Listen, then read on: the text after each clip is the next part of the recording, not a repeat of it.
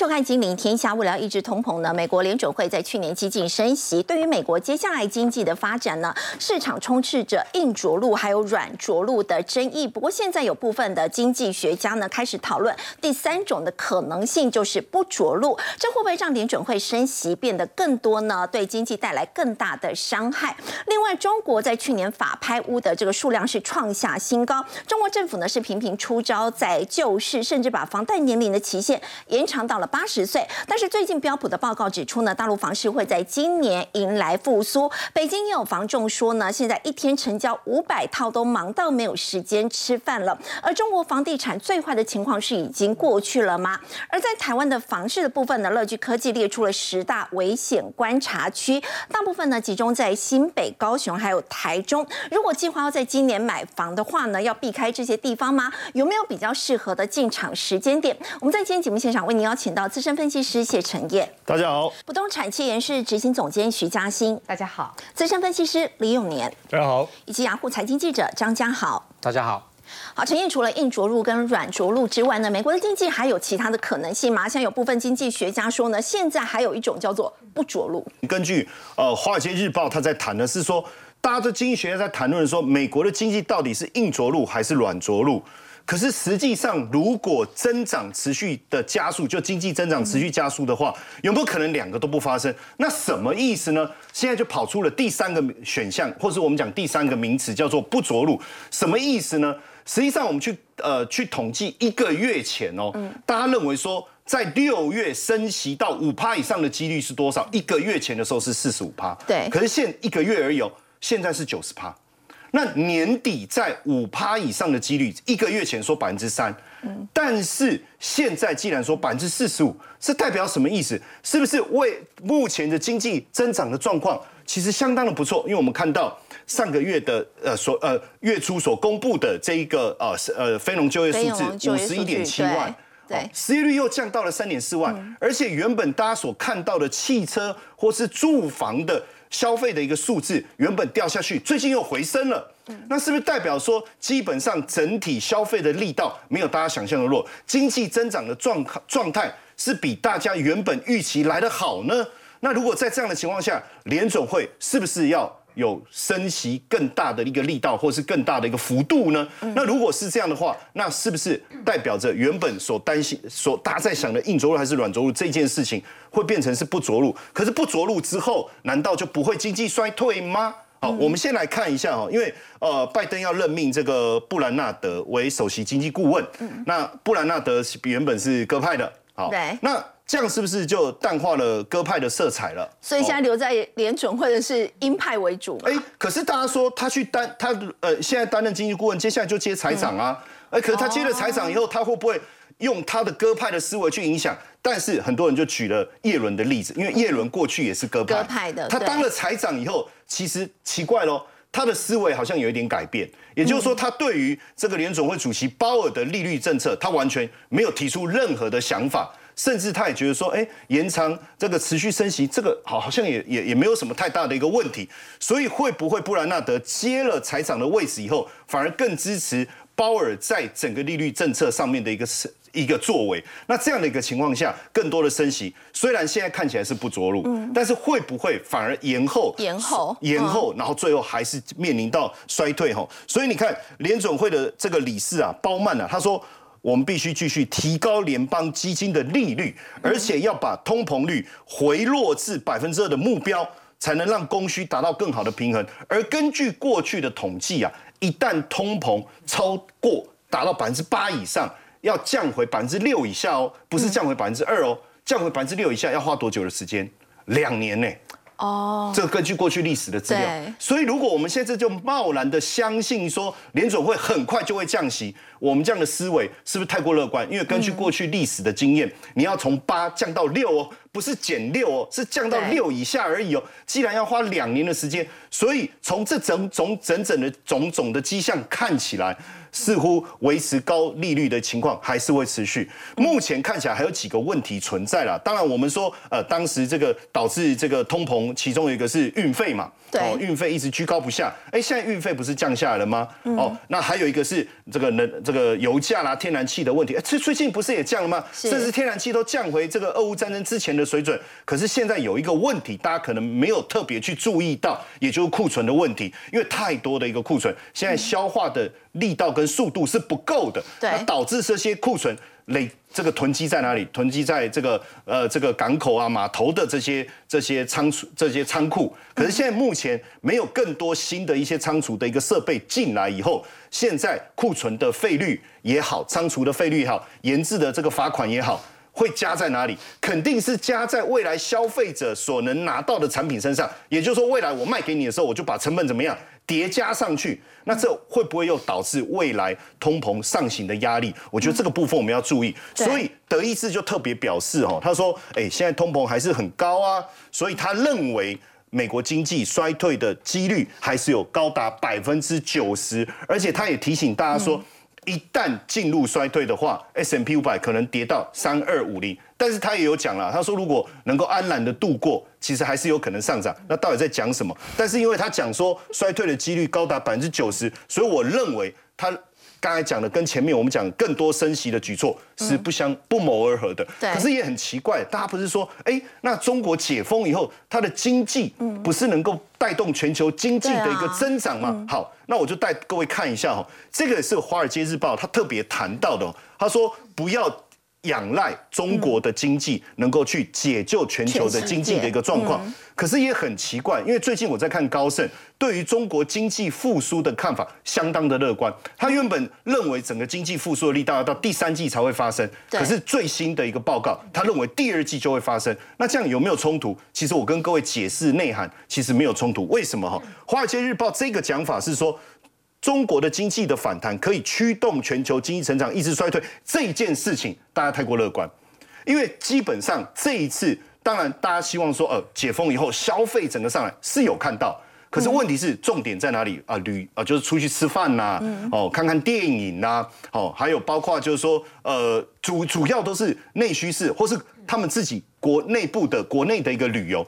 那这个部分有别于二零零八年，当时砸了非常多的钱推动的基础建设，这个部分这一次没有办法再做，因为该盖的都盖了，盖完成的基础建设都都完成了。这个时候，这个部分这一招已经没办法实施，所以会变成它的经济成长是着重在哪里？内部的经济成长，而内部的经济成长自然而然可能没有办法产生什么外溢的效果，所以这个是主要原因。所以中国复苏的成效也低于这个政府跟企业期待，为什么？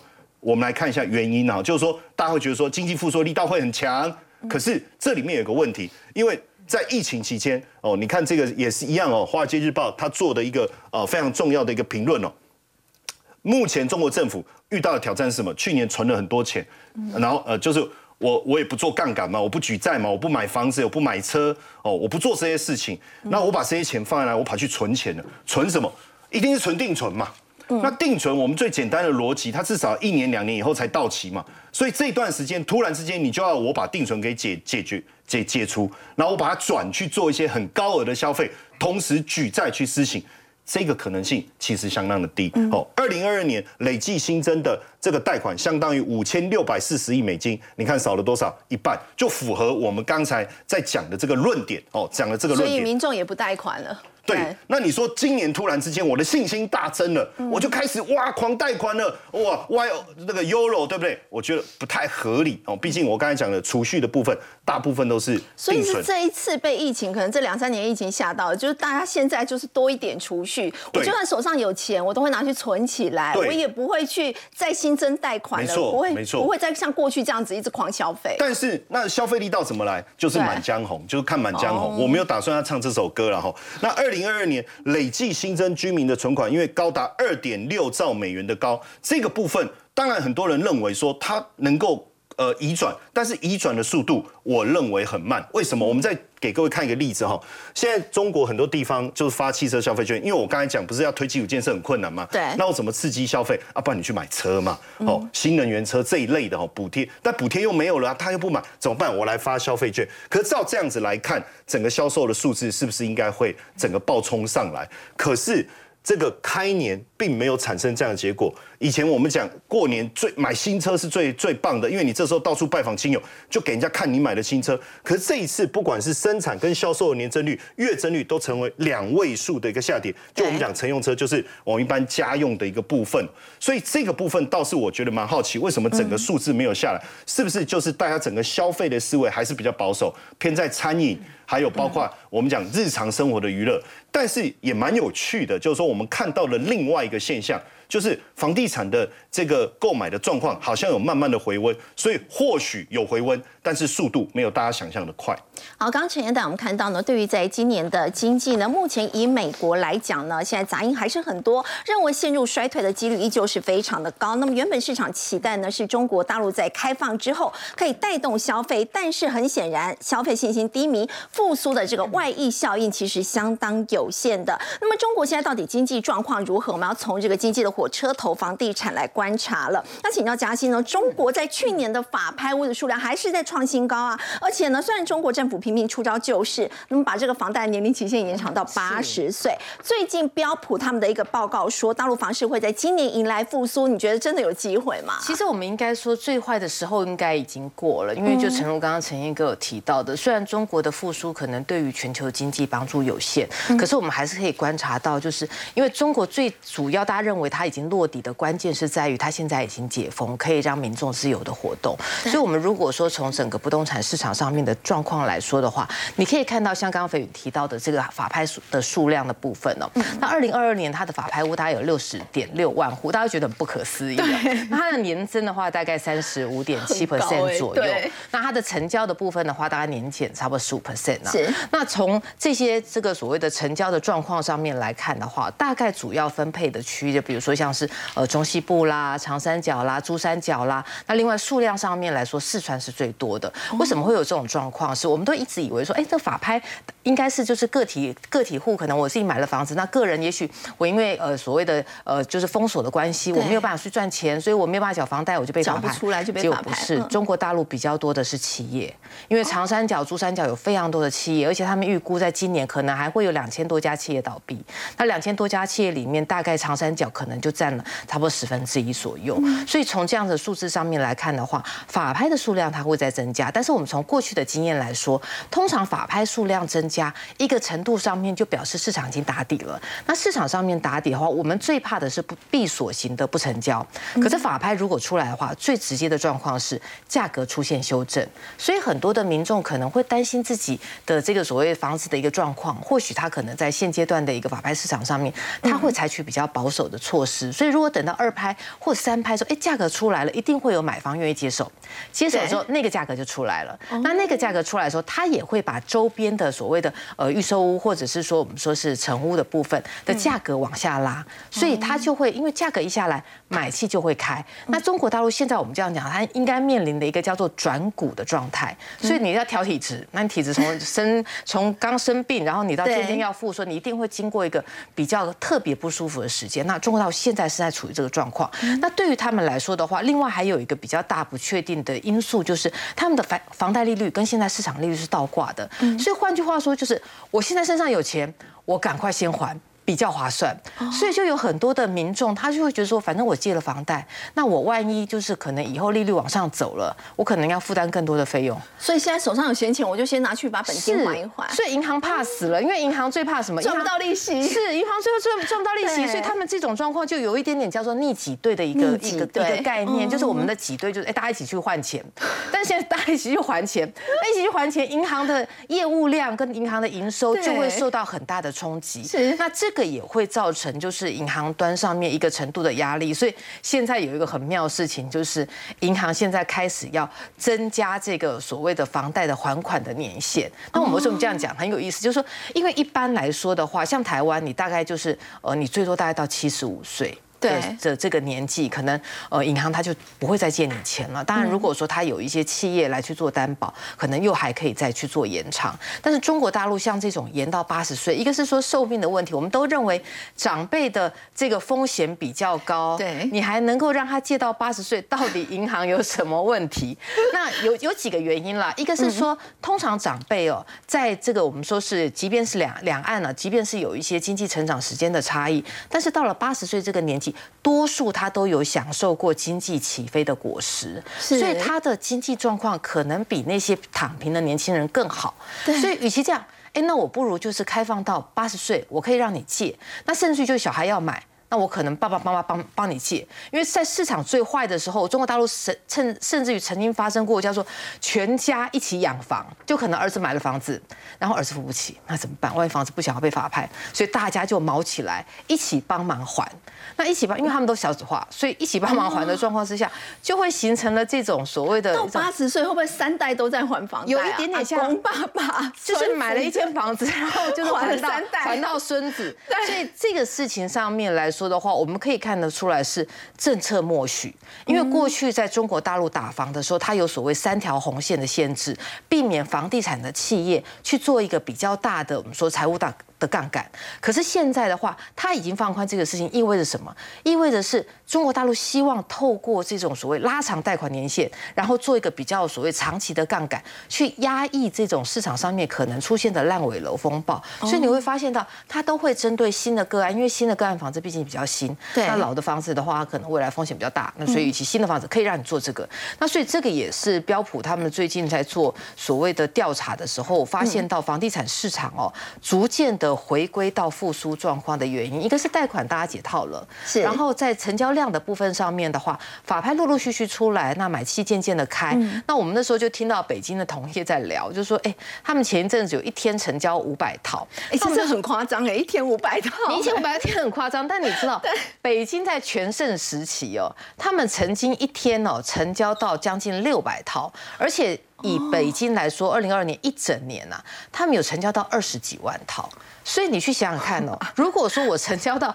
二十几万套，我一天成交五百不过分嘛？对对，那可是你如果说像这种状态来说的话，意味着就是说，因为过年的时间其实是呃大陆人他们多多少少就是出去可能买车，然后也会一起看房，算是房地产上面的一个热销期，所以房仲都会开着。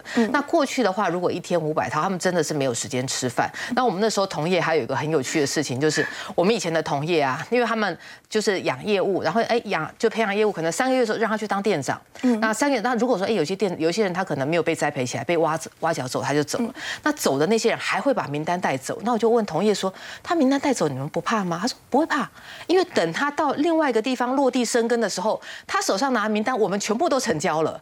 所以你就可以想象，就是说买的话是买的很快，那个时候的买气是非常的快的。那你现在好不容易从呃比较呃比较辛苦的状态，那到现在逐渐的复苏，我觉得这个也意味着就是中国。大陆不动产的市场渐渐复苏，那可能其他的产业也会陆陆续续的跟上。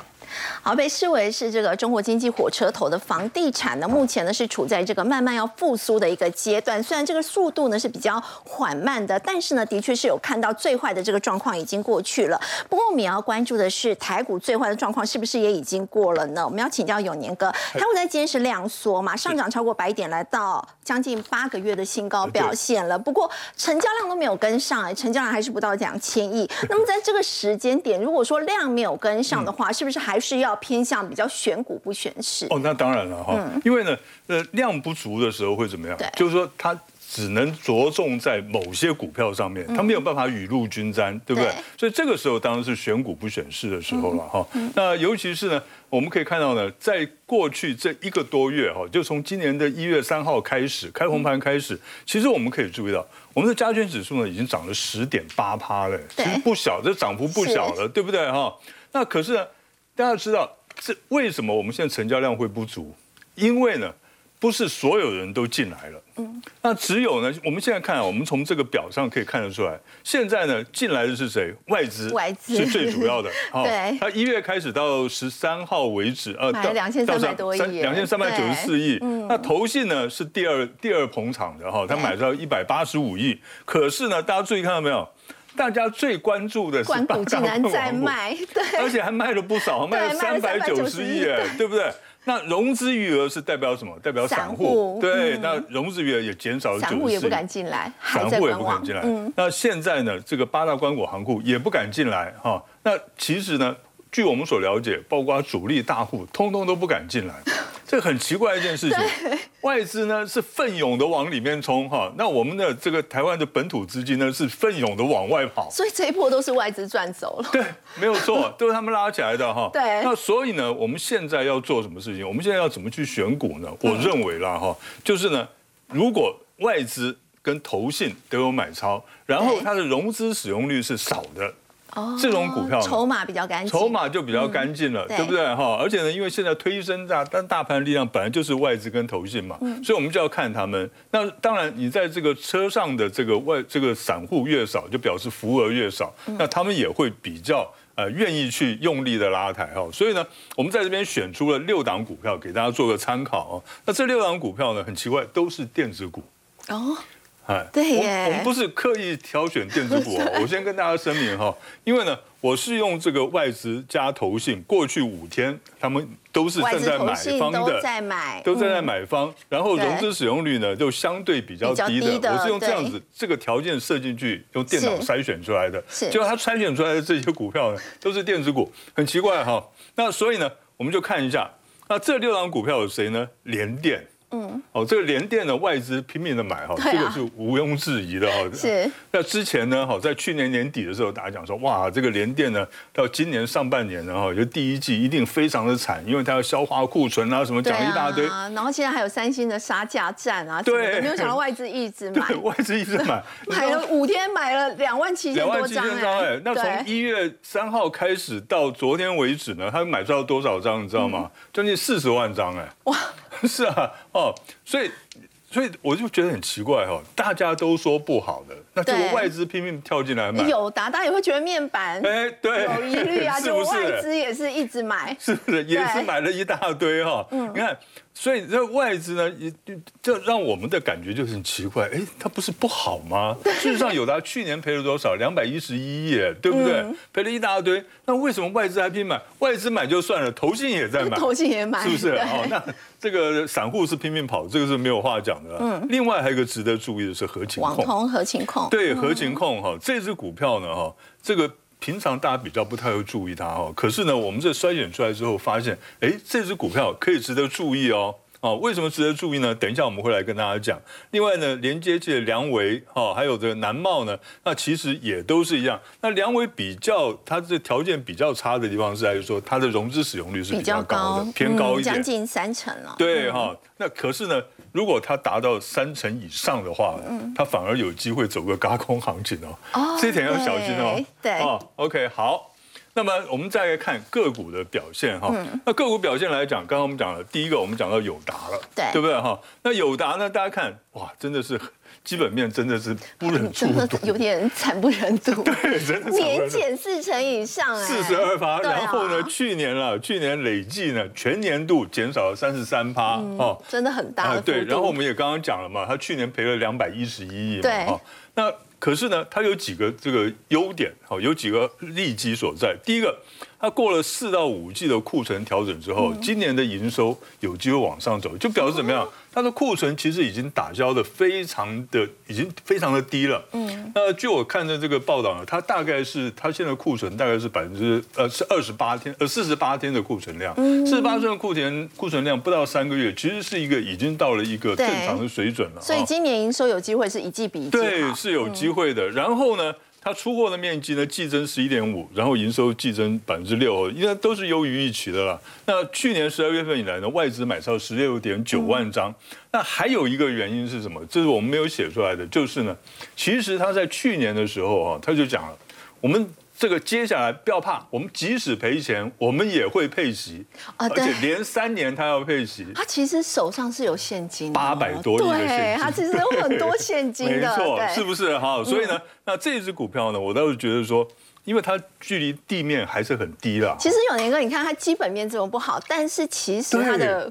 没有错啊，股价是相对技术面它对技术面它的底一个底部已经差不多成型了哈，而且呢，最大的优点是什么？它离地面很近，你即使掉下来跌下来的话也不会痛，摔的不痛，也比较不痛 啊。所以呢，这支股票我觉得可以注意一下。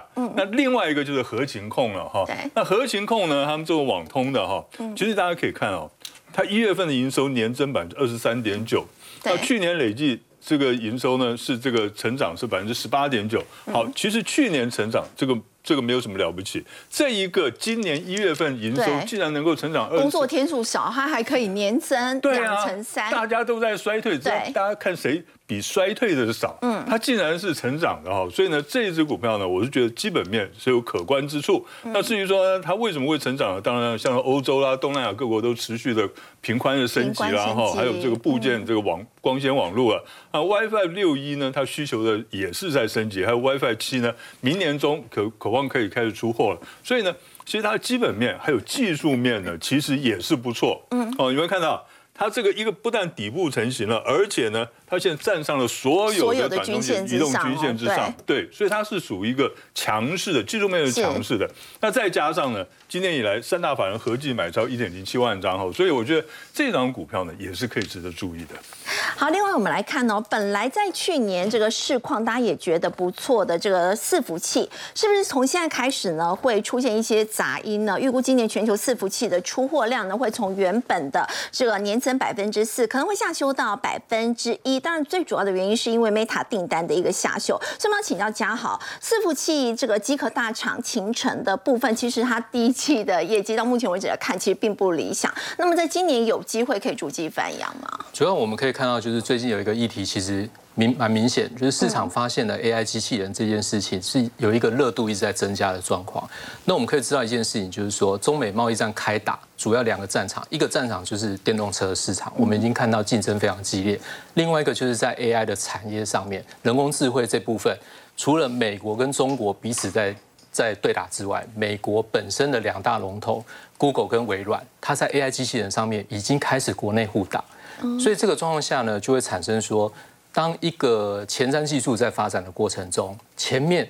火力一直在开打，可是后面呢，有没有人会因为这样受贿？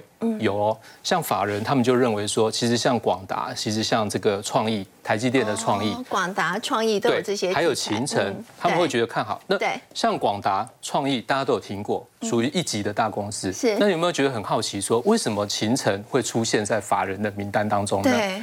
因为我们可以举一个例来讲，好了，当景气不好的时候，十一住行娱乐。一定是十跟一会是最后被被呃停掉或者是减少的嘛？那秦城所做的东西，其实其实它就是资通讯产品的一，它就是机壳。所以当你后端需要很大量的后勤资源去提升 AI 人工智慧的这个算力的时候，就会发现一件事情，就是我要盖很多很多的资料中心。嗯那这些资料中心。上面的晶片不是说我这样随便摆就好，必须非常那个有规划的做出一一座一座的机架式的伺服器，那这就是形成的技术，对，所以已经少不了它。对对。那像广达，我们可以看到就是说广达跟唯一，它是最下端的最终最已经是最下游的制造厂商，它交货出去的四大这个云端服务供应商，他们其实也没有四家同吃。可是秦城它交出的东西，经过了系统整合商之后，交到终端用户，其实是通吃了这些订单，而且在中国的部分，它还有一个白牌伺服器的市场，所以整体来讲，它会被法人青睐的原因，其实就是因为它的产业技术优势是有一个这个机会，在这个 AI 战争中，如果继续的开打，其实订单不管怎么样流转，到最后其实它落到他手上的机会其实还蛮大的，是。那我们来看一下这家公司有一个我们采访过程中有一些小故事，我觉得可以跟大家来说一下。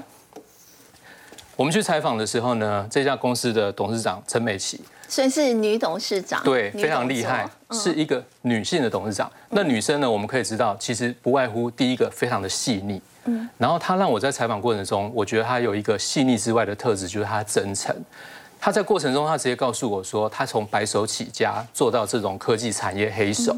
他在过程中，他曾经就是因为在 interview 四十几年前刚出社会的时候应征，其实因为当时的贸易环境需要的是一些外语能力比较强或者是有国际贸易的人才，是，对，所以他那个时候 interview 的时候，他没有办法找到一个呃心心所想望最好的工作的时候，他就去做了一个小秘书的工作。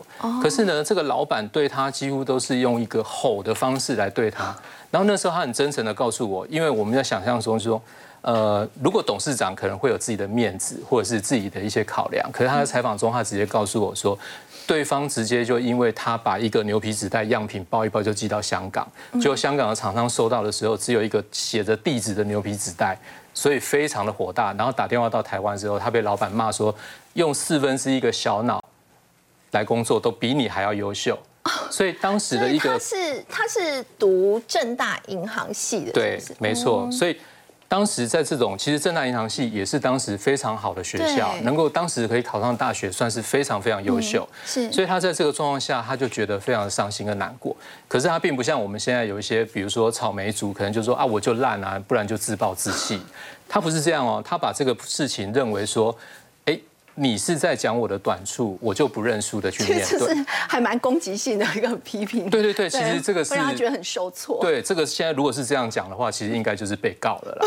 对，但是他用这个方式来表达，就是说从他的看见，从他的真诚，他告诉我的一件事情，就是说他觉得在这个呃人生的过程中，有三个人是帮助他成功。嗯，第一个当然是个人，因为个人要努力；另外一个是贵人。贵人的话，就是看到他的长处，加码的帮助他。另外一个就是这个老板，老板他认为说这是小人在监督他，他告诉了他所有的短板。所有的短处都被他点出来，所以他也非常努力啊。他就回去之后就开始把他学打字，打字输人家他就学打字，国际贸易不行他就学国际贸易。所以在这个过程中他就不断的提升。然后他另外一点让我看到就是说他其实非常非常细腻，因为女性嘛，女力大爆发，就先把自己不足的地方先对补足，他的格局就不一样。然后他另外一个做的非常细腻的部分就是说他在跟客户的面对上面，他告诉我的说。他会把客户当成是唯一的客户来照顾，也会让客户觉得说：“哎，你是不是只有我一个客户啊？为什么对我是这种态度？”他说：“那时候国外的客户，因为当时航空班次不是那么多，好不容易有一次机会到台湾的时候，他就急着去跟他说：‘我一定要跟你见个面。’结果到机场见面的时候，这个客户看到他居然是挺着大肚子，他才要跟他说：‘哎，Maggie。’你挺着大肚子是不是快要生了？然后 Maggie 还跟他说，其实我已经在阵痛，所以这个客户才会觉得说，哈，你为什么要到这个时候还要跟我开会，很紧张这样。然后那个时候董事长跟我说，他说他边阵痛边在谈这个生意，因为机会太难得了，一定要对方要付现，就是付款条件。哦，所以他阵痛抖了一下。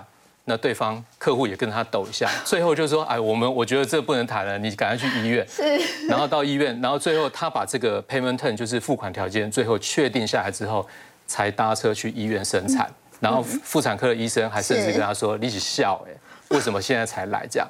那我们可以看到一件事情，就是说他的这个细致跟真诚已经变成是他的企业文化。他做了一件事情，就是他把他们的科技黑手产业科技化。所以在它的黑手科技产业科技化中，它把它的模组做成像乐高积木一样。所以在这个乐高积木的模组化的状况下，它可以提供客户非常快速而且低成本的一些解决方案，就是赶快都成一个机箱标准品，我就可以用这样方式出货。那对公司的营运来讲，它也拿到了一些比较有优势的，等于就是说我这些。折旧摊体的模具，我可以用标准品继续去出货的时候，我可以让公司的毛利率提升，这对他公司营运来讲都是一个很好的表现。虽然说第一季一月是一个产业淡季，可是去年它四十年来没有亏损过，创业四十年来没有亏损过，而且去年的营收达到一百零五亿，那年增率也有十几 percent，所以今年一开始是一个低点，可是整体来讲，我觉得它的产业优势还是会在这个。呃，整个 AI 人工智慧的战争中，因为它是属于一个供应商，所以我觉得是有非常大的机会可以去关注这家公司后面的一些展望。好，刚刚呢，江好带我们看到呢，是在这个 AI 的这个大战当中呢，秦城这家公司呢，其实后市呢是可以多加来关注的。好，我们先休息一下，稍后要回来关注的是房价是不是真的已经开始有松动的迹象呢？如果说在今年考虑要买房的话，什么时候是比较好的一个进场的时间点呢？我们先休息一下，稍后来关心。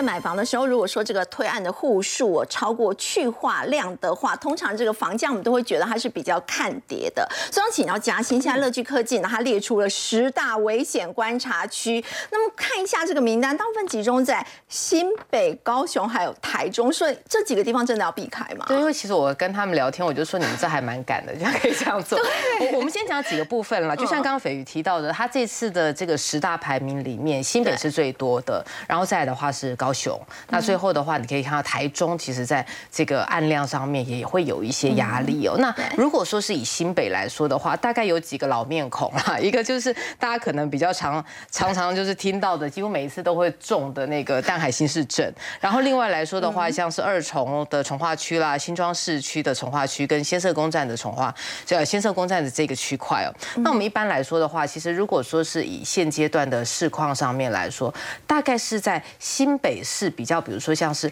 呃新庄啦、泰山啦的这这个部分，它的推案量会稍微大一些。那像是比如说像我们刚刚提到先社工啦、二重的从化区这里，最主要是我们如果说以二重从苏洪道。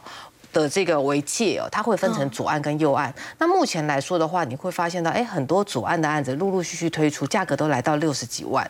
对，所以对于买方来说，它会有一些些挑战。那这也就是像我们这次看到，比如说先设公站从化区啦，呃，先设公站的生活圈呐。那另外来说，像是二重从化区的左岸哦，他们都会有那些超级大案。比如说像先设公的这个案子，它的案量高达两千多。那两千多户的话，其实。大概就几乎等于是一个，我我们这样讲，大概就是几乎是呃新店碧潭某一个个案的那个一整排的那个概念，所以这个对于区域上面确实是会有有压力，一定程度的压力。只是说，因为现阶段建商在这个推案，因为它成本垫上来，然后他在这个时间点可能不上不下的，他也不好意思当第一个开枪的人，所以他们在价格的上面来说会稍微僵持一些。那同样的状况也会发生在二重重化区的左岸，因为他们两。两个地方其实很近。那另外来说的话，就很多朋友很担心的新庄了。那新庄这个个案的特殊之处是，它是全台最大的都更自办都更案，所以都更案呢，因为它基地很大，所以它的都更案量本来就会有一定的水准。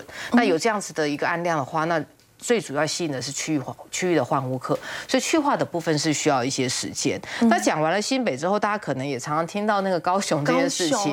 那高雄就是台积电的话题带动了之后呢，所以包括了像是比如说巴德，巴德生活在不是桃园的巴德，是那个靠近仁武的那个巴德哈，巴德。然后来再来的话，像是小港市区以及这个左营高铁特区，外地购物者多数会去买在左营高铁，因为他们认为在交通的便利上比较高一些。那另外来。来说的话，像刚刚小港啦，跟这个巴德这边的区域上面来说，它本来在价格上面都有一些些的优势，然后再加上高雄的利多，那建商会积极的推案，所以整个市场的状况会比较好。可是因为高雄在非常短的时间之内，它从一字头飙到将近四字头，四字头，所以对于很多的业主来说，他们会觉得说，哎，我我其实我没有差，因为我即使是现在我退回给建商，我还是赚，呃，我我即使就是赔稍微少赚一点点。我还是赚，那我最坏的期限我不会去赔到给建商，因为赔建商的话，你就是至少会赔十五 percent，是，所以如果说是以现在高雄的状况，他们会也比较呈现像是僵持这样子的形态。嘉庆这几个地方是都是量体，它是。比较大的嘛，那是真的都是不能够去买吗？还是说还是要看个案？我们会认为就是说，其实你如果说是以区域上面来说的话，因为现在这些大型个案里面很多，它同时也是区域最高价，所以换言之，就是通常区域最高价不大会出现成为出区域第一案。那换句话说，就是在它更早之前卖的案子，应该价钱比较便宜，所以你可以去寻找在它之前卖的案子，然后可能已经是结构体了。或者是说成屋的状态，那这种状态的话，它会有一些的溢价空间。那你可能可以从这些部分来去着手。最近就是根据国泰的指数上面来看，因为国泰指数是在预售的部分有一些，他们有相当程度的研究哦。那我们也可以观察到，在这个呃成交价的表现上面的话，双北没什么变动，因为这一波本来就没有什么涨到双北，所以双北它就是算是相对比较稳健的状况之下。那你可以看到有一些比较投资型的买。盘，它在这个时间点出现松动，比如说像桃园，桃园按量是真的有一点大，又是新竹，还有高雄，然后高雄都是这一波，大家可以看到市场上面可能短时间价格暴涨的区域。那因为这些短时间暴涨的区域，很多的预售的买方，他们都是用这个所谓比较大的财务杠杆去做操作，而且现在平均地权条例不是过了吗？对啊，那他们很多人就会想说，以后可能就不能够再去移转了。虽然就是现在内政部执法还没定，能够说你可能至少移转一次，但是你移转之后，哎，下一手买房他可能没有办法卖，你去哪里找那么多市场上面的自用客户？这个也造成很多的买方，他相对来说，我可能要买预售，我就会比较保守。那投资型的是这个心态，那自用型会，哎，价格都要跌了，那我干嘛还要买呢？所以这也就造成我们这次认为三二九的量可能表现也不会太好的因素。那所以我们如果说看完了预售，再来看成屋，成屋那时候记者在问我说，你成屋现在表现怎么样？我说成屋现在惨的不得了，对。一月买卖一转动数，哎，如果比去年同期是几乎腰斩，哎，是。那如果说嘉信我今年要买房子，那怎么办？看到这样子是会觉得还有更低吗？没有最低。我们通常价格的部分的话，量会叫价先行，所以如果可以的话，可能在第二季会比较有一些价格上面更可以谈判的空间，因为很多的屋主他都等了两个季度以上，他如果想卖，有一点压力。所以，所以我今年如果要买房自住的话，第二季是一个还不错的时间是，但是我会建议第一季就要下来看呐，因为你如果说有一些比较。比较特别的案子，屋主要让的，那你第一季下来看的时候，你是不是就可以先买？所以你如果说真的要买房子，现在下来看，第二季可能会是一个更好的买点。嗯，为什么会？觉得第二季会比较有低点有有几个原因。第一个原因就是我们刚刚说是经过了两个季度的时间点，那可能有一些卖方他会出现了一些压力。那第二个来说的话，虽然看起来今年不会升息，可是再看整体的内需的强度其实是比较弱势的。然后如果他是成屋的屋主，他对于预售他心里头一定会害怕，因为三二九档期如果价钱不好，然后又量又不好的话，那对于这些屋主成屋的屋主他就会有压力。他一定要降价才能够顺利销售。嗯，好，刚刚嘉欣带我们看到了，如果说是要买房自住的话呢，其实在今年第一季呢，其实就可以开始做留意，在第二季或许会有一个不错的买点。我刚刚也特别提到这个平均地权条例通过，照理说应该会重创这个银建类股，但是这个类股指数呢，为什么还会越挫越勇呢？我们先休息一下，稍回来。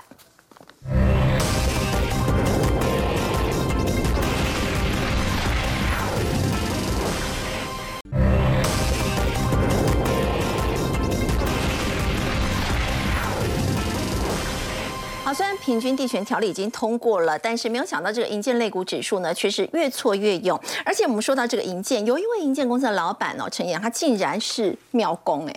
对，当然先呃看一下近期整个银建指数的一个呃变化哈，呃，跟大家所想的刚才嘉兴讲到的房市很冷啦。或者是销售移转动数量的一个下滑，好像反而有点截然不同。嗯，因为反而价格的部分是持续的往上攻的。当然，呃，价格往往会去预先反映市场未来变化，所以是不是代表真的？刚才嘉欣讲，哎，第二季开始有很比较好的状况会出现哦，所以价格已经上来。当然，在这边我们就顺便来聊一下这个妙工啊，不是这个新润建设董事长啊，那为他那个斜杠去当妙工哦，他的故事其实很有趣，因为。呃，年轻的时候呢，他是做业务的，他在卖 B B 扣，我不知道你知不知道，你那么年轻，应该不知道 B B 扣，还有卖这个呃手机的业务，那做的他做的不错，后来跑去做什么？跑去做房屋代销啊？哎，那房屋做房屋代销，既然呃，因为他的业绩销售的状况相当好，既然就这样一路攀升呢，最后变成代销广告代销公司的总经理，而且还很年轻呢。那他当他当董事长的时候，我可能对人生还很茫然呢。他竟然就当上了董事长，那因为整个公司带的业绩非常的好，所以又在。更高升，虽然是变副总经理，可是实际上变建设公司的副总经理。哦，所以他这时候已经从代销再跨到什么不得了了，土地的买卖啦，然后整个房屋、整个呃建造跟销售哦，所以整个格局都拉开了。对。那后来呢，他就想一想，跟他几个呃这个好朋友就说：“哎，那我们自己出来开。”他自己出来开公司的时候才三十出三十几岁而已，很三十五岁。然后既然在四年的时间之内。他们的建案竟然就进入前十大推案量啊！哇！我说，你说他这个才华真的是无与伦比了哈。那当然，为什么突然谈到这个？因为在二零一九年的时候呢，啊，大甲镇南宫的妈祖就是我我们那个叫做什么？那个那个那个绕境绕境。那到了到了南港这个地方来，哎，我还等起啊。他可能喜欢我们这个这边的环境哦。然后呢，他说那哎奇怪你不走，那就宝贝哦。嗯，就宝贝宝贝的结果说他想要待在南港。那因为之前黄文成。算是做了很多的功德哦，结果宝宝贝的结果，现在希望由他来主导整个事情。哎，真的假的？就宝贝七个，宝贝你知道，宝贝就连续七个，这个这个几率太低了吧？对。好，那时候他在国外，他说听到了，他说真的还假的？好吧，当然他也愿意，但是回来以后他想要这宝贝看看，哦会不会有意外？就宝贝三杯，所以加起来总共七个？十个啊。哦，太可怕了！这几率有多低啊？天那当然，因为他本身的信仰，呃，从小信仰的关系，哦，因为他也是观音的 K 孙嘛，哦，所以他当然也很愿意来去做这件事。那妈祖也因此而就留在了这个南港，他也当了这个主委，不过就是找地嘛，哈。那一开始当然在这个这个南港这个地方，那后来因为租约到期了，需要移，那移像这哎怎么保配都保不到，后来就说哎，不然在他现。接下来要盖的这个建案当中，暂时因为之后还要再移动，到了二零二四年年底又要再移了，所以很多人说这个这个圣心天后宫是一个移动城堡的一个概念，而且很妙哦。这个一般我们的宫庙的样子，大概大家心里面都有一个图一个图案，可是它盖的非常的现代化，很有禅的味道。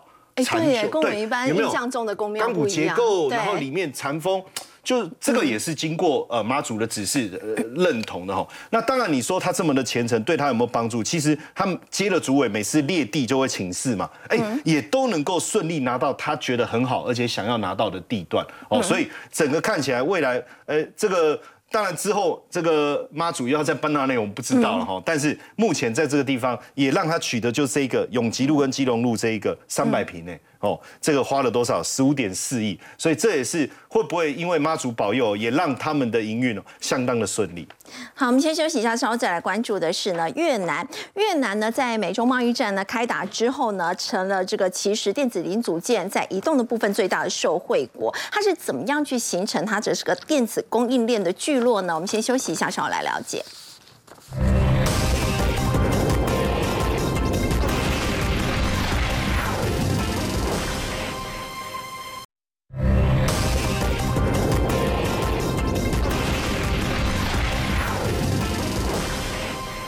美洲贸易战开打之后呢，越南它变成是电子零组供应链呢这个移动最大的受惠国。不过要请教嘉豪，其实越南它没有原料，它是需要海陆来运输的。为什么还可以形成这个电子供应链的这个四大聚落呢？主要一开始的时候，其实是韩国人比台商更早去。所以它带进了一批主要是以面板为主的厂商，呃，监视器相关的厂商。你看到像嘉士达这些公司，还有就是这个轴承的公司，他们先去做了一个布局。那另外呢，越南其实本身它有一些优势，就是它还是临近在中国广西的旁边。哦。所以你本身的聚落虽然说很近，对，所以你本身如果说你的供应链还没有那么完整的时候，你还是可以透过中国透过陆路来做一点运输。你也知道说疫情的期间。这个海运缺柜塞港，已经让大家吓到很惨，所以很多的企业就会觉得说，那我既然在美国的政策希望去中化的状况下，那我是不是就往中国旁边的地方先做一个布局？然后同样呢，在我的供应链没有那么完整的时候，我也可以依赖从广西过来六百多公里，我可能早上出发，下午就到的一个状况。那还有一个优势就是我们可以看到，在这个。北越河内的附近有一个城市，有一个城市叫做海防市。海防市是一个出海口，它是一个海港，所以如果你从这边就是在那边生产完之后，从北越要出口的时候，从海防直接到欧洲，其实比从上海。华东这边、昆山这边出货距离更近，所以这在运货上面这也是一个优势。所以他们会有个布局，就是说，如果往欧洲，我就倾向布局在东南亚。那同样的，如果要布局在欧美的话，就会希望就是在美国。那像日经就会觉得说，在墨西哥，对，那台厂有很多的厂商其实都已经在墨西哥有布局，比如说像这个金宝，金宝在南加州的圣地亚哥有一个厂。哦，对，是圣地亚哥领他们。